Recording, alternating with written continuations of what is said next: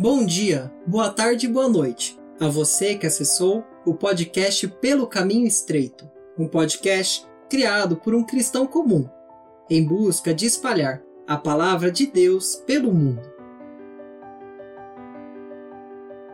Você está escutando o programa Pontos da Fé, um programa dedicado a explicar um importante tema da Bíblia, sem perder a humildade e a simplicidade. Espero que gostem. O tema de hoje diz respeito ao preço pago por nossa salvação. Muitas vezes, após já estarmos por certo tempo participando de uma igreja, sabemos muito dos mandamentos de Deus, das suas ordenanças, do seu louvor, da palavra em si, decorando vários versículos e conhecendo diversas histórias da Bíblia, bem como sua aplicação na prática cristã. Todas essas atitudes são boas, certamente, e necessárias. Contudo, muitas vezes as seguimos por hábito, não com um coração totalmente dedicado e presente nelas. Essa diferença é essencial. Jesus diz no resumo da lei: Amarás, pois, ao Senhor teu Deus, de todo o teu coração, e de toda a tua alma, e de todo o teu entendimento, e de todas as tuas forças. Esse é o primeiro mandamento. E o segundo, semelhante a este, é: Amarás o teu próximo como a ti mesmo. Não há outro mandamento maior do que estes. O que nos deve chamar atenção, além da correlação direta entre a obediência dos mandamentos de Deus com o amor, tanto a Deus como ao próximo, pois quem ama cumpre os mandamentos do Senhor.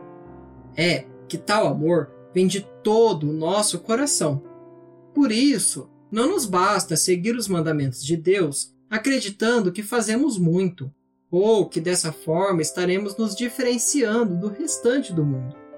Segundo o próprio Deus, na figura de Jesus, vemos que nosso coração, alma, entendimento e forças devem estar completamente voltados a Ele. Isso já seria uma fonte de grande exposição e conversa, mas se tivermos tal consciência, já estamos caminhando pelas veredas corretas. Nesse sentido, como fazer nosso coração estar inteiramente dedicado a Deus? O que podemos pensar, relembrar ou agir para servir ao Senhor da melhor maneira? Acredito que Pedro tenha essa resposta em sua primeira epístola, em 1 de Pedro 1,18, quando nos revela qual foi o preço da nossa salvação. Assim, muitas vezes nos esquecemos da nossa condição inicial, de pecadores diante de Deus, destituídos da sua glória, com a morte pairando em nossas cabeças, segundo as potestades desse mundo e as vontades dos pensamentos, sendo definidos como filhos da ira, como diz Efésios 2. Essa é a definição que a Bíblia faz do homem em poucas referências, sendo que há inúmeras nos Salmos, no Antigo Testamento e no Novo Testamento, que revelam a incapacidade de o homem seguir a Deus, por conta da sua natureza pecaminosa, justamente por não estar mais em comunhão com o Senhor. Contudo, Deus, em sua infinita misericórdia, restabelece a comunhão conosco por meio da reconciliação por Jesus Cristo, não mais nos imputando o pecado. Bem, mas como isso foi possível? Se antes estávamos como servos desse mundo, como podemos agora sermos servos de Cristo?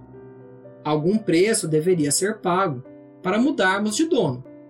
Esse preço, segundo Pedro, não foi prata ou ouro, coisas vãs e corruptíveis, pois se nossa salvação dependesse de coisas físicas e voláteis, como estaríamos seguros de que iríamos para o céu? Então, Deus entregou a morte, e morte de cruz, seu único filho, derramando o precioso sangue desse cordeiro imaculado e incontaminado, para que, não conhecendo o pecado, se fizesse pecado por nós. Jesus é o Filho e o próprio Deus, mas se encarnou e viveu no meio desse mundo cheio de pecados e de tristezas, que, comparado com o céu e com a eternidade onde habitava, foi um sofrimento viver aqui desde o seu nascimento. Não bastando, tomou inteiramente o cálice da ira de Deus, que ele rogou três vezes no Getsemane para que, se fosse possível, não tomar. Mas o tomou, sentindo seu próprio pai o abandonando na hora da morte, para que pudesse morrer com os pecados de seus filhos. Além disso, no fim, bradou com grande voz: Está consumado, finalizando toda a obra de salvação em si mesmo, constituindo-se assim o caminho, a verdade e a vida, e a única rota possível de alcançar o Pai. Nesse momento, acredito que você já percebeu o valor pago pela sua alma. Mesmo assim, podemos lembrar de Eclesiastes, livro escrito por Salomão, homem que teve tudo o que queria e desejava no mundo, além de Deus ter lhe concedido grande sabedoria.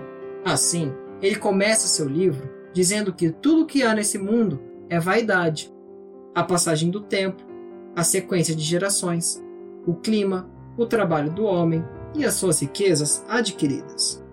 Logo, percebemos que tudo o que o homem faz no mundo, mesmo o trabalho honesto e as suas boas ações, são passageiras, frágeis, banais e não têm qualquer valor, pois estão todas nesse mundo, nesse plano de existência, que é transitório, além de errado e de pecador.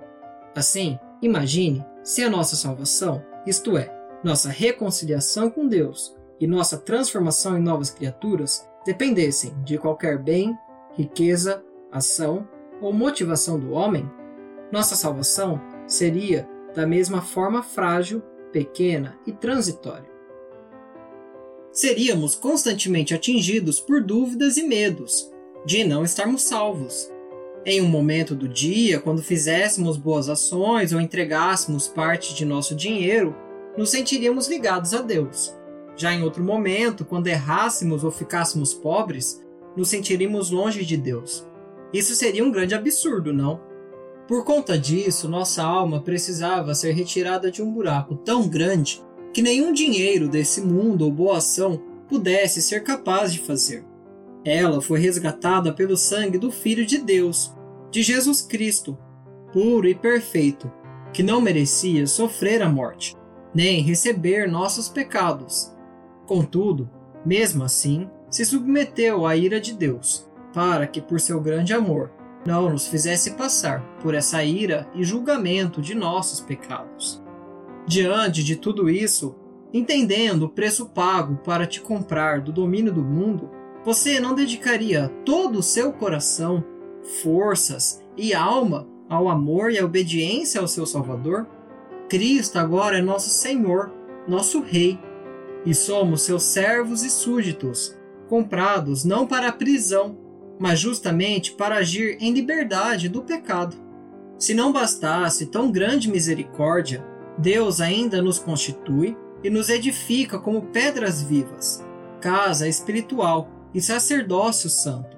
Ou seja, além de sermos servos e cumpridores agora das leis desse reino celestial, somos sacerdotes que intercedem diretamente com o Pai, entrando em contato direto com Ele.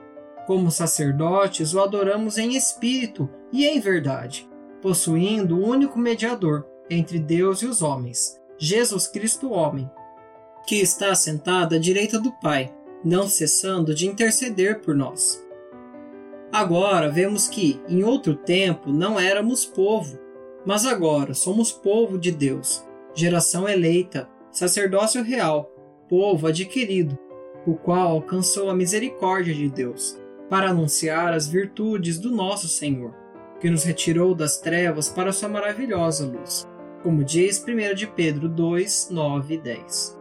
Portanto, se no início tínhamos dúvidas de como manter nosso coração inteiramente dedicados a Deus, acredito que depois dessa demonstração tão grande de amor e de inteira graça para pessoas que não mereciam, comprados com o preço mais alto que existe no universo, possamos repensar onde está a nossa alma e as nossas forças, para que nos dediquemos cada vez mais àquele que é o nosso proprietário, o nosso Senhor. Obrigado por ter assistido ao podcast Pelo Caminho Estreito. Até a próxima!